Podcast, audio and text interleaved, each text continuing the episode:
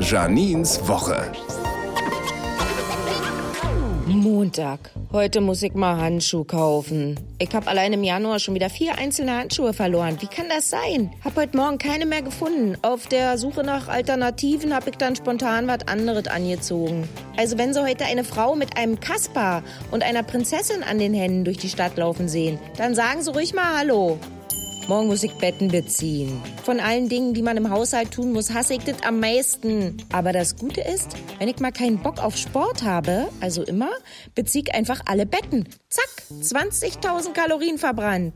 Und am Wochenende mh, war ich eigentlich zu einer Karnevalsparty eingeladen. Aber ich muss arbeiten. Und sagen wir mal so, so traurig bin ich jetzt darüber nicht. Ich meine, Karneval wurde ich natürlich gleich gefragt, ob ich dann nächstes Jahr kommen werde. Hm, leider nicht. Da heiratet schon die Schwester des angeheirateten Neffens meines Cousins dritten Grades. Hm, schade.